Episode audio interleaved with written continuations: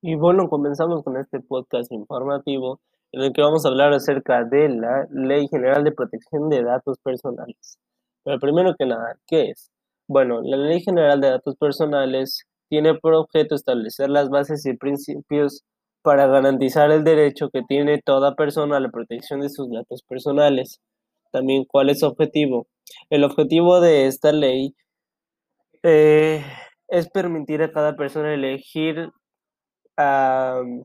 con quién, cómo y de qué forma se recaba y utiliza y también comparte los datos personales que se proporcionan a la tercera persona.